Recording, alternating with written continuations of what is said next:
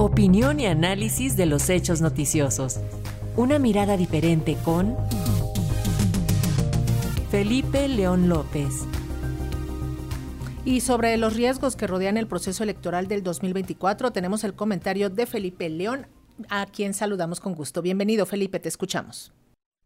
¿Qué tal? Buenas tardes, buenas tardes, amigos de Radio Educación. Pues sí, ya estamos a días de cerrar el 2023, a semanas de arrancar formalmente las campañas electorales por los más de 629 cargos de elección popular federales, incluyendo la presidencia de la República, y a nueve meses del relevo en la presidencia, por lo cual es fundamental que se analicen los riesgos políticos a que estaremos expuestos el próximo año y conviene analizar ahora y sopesarlos en su justa dimensión para que no nos tomen por sorpresa.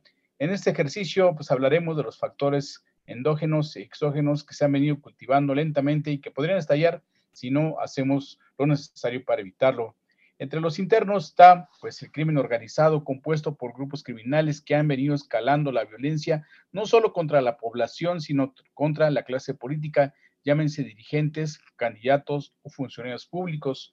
Los hechos recientes en el Estado de México, en Guerrero, en Guanajuato, en Chiapas y Michoacán representan la principal amenaza que inhibe o promueve ciertas agendas político-partidistas la ultraderecha y los loquitos solitarios es otro factor que ante su desesperación y falta de victorias que nunca lograron cuajar desde la creación de aquel famoso frena, no dudamos que quieran recurrir a cualquier estrategia de desestabilización y tratar de enturbiar las aguas del próximo proceso electoral. ¿Y qué decir de los concesionarios de la radio y la televisión que si bien no han querido manejarse institucionalmente, siguen moviéndose de acuerdo con sus propios intereses, tratando de vender cara su endeble lealtad y en búsqueda de recuperar los privilegios.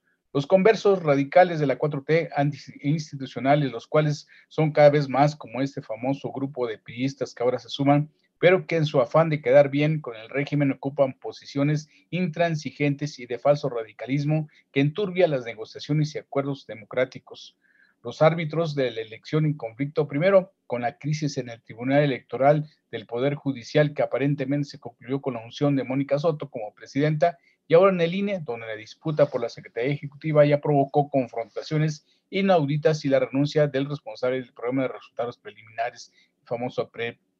Entre los factores exógenos, hablemos de las guerras y la falta de diplomacia. El mundo sigue convulsionado por los conflictos bélicos de Rusia y Ucrania, de Israel y Gaza, de las guerras civiles en Libia, Sudán, Etiopía, Myanmar, además de la amenaza de Venezuela de Nicolás Maduro de apropiarse de Guyana.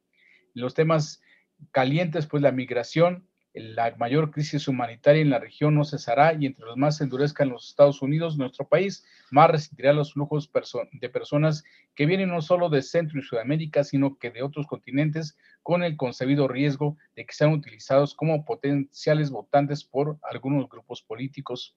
La inflación tema económico más complicado que parece estar controlado en realidad ha generado mala expectativa, pues se podrían superar el casi 30% acumulado en los últimos cinco años y eso es una preocupación mundial, no solamente de México.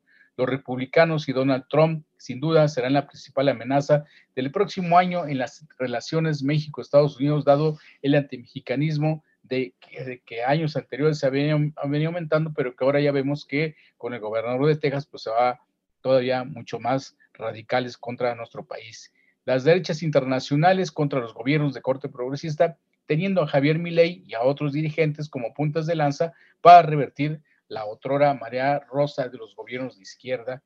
Amigos de Reeducación, un año complicado, pero que sin duda los mexicanos habremos de superar porque nuestra nación es más grande y fuerte que estos demonios que cada fin de sexenio se hacen presentes. Buenas tardes. Buenas tardes, Felipe. Hasta luego. Feliz Navidad. Gracias. Hasta luego.